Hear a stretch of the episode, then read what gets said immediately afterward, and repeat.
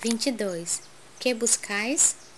E Jesus, voltando-se vendo que eles o seguiam, disse-lhes: Que buscais? João 1:38. A vida em si é conjunto divino de experiências. Cada existência isolada oferece ao homem o proveito de novos conhecimentos. A aquisição de valores religiosos, entretanto, é a mais importante de todas, em virtude de constituir o um movimento de iluminação definitiva da alma para Deus.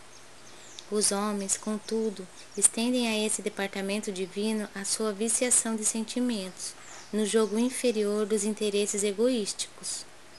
Os templos de pedra estão cheios de promessas injustificáveis e de votos absurdos. Muitos devotos entendem encontrar na divina providência uma força subornável, eivada de privilégios e preferências.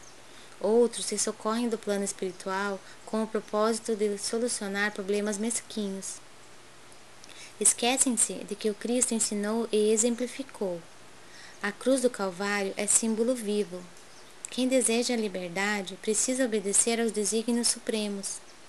Sem a compreensão de Jesus no campo íntimo, associada aos atos de cada dia, a alma será sempre a prisioneira de inferiores preocupações.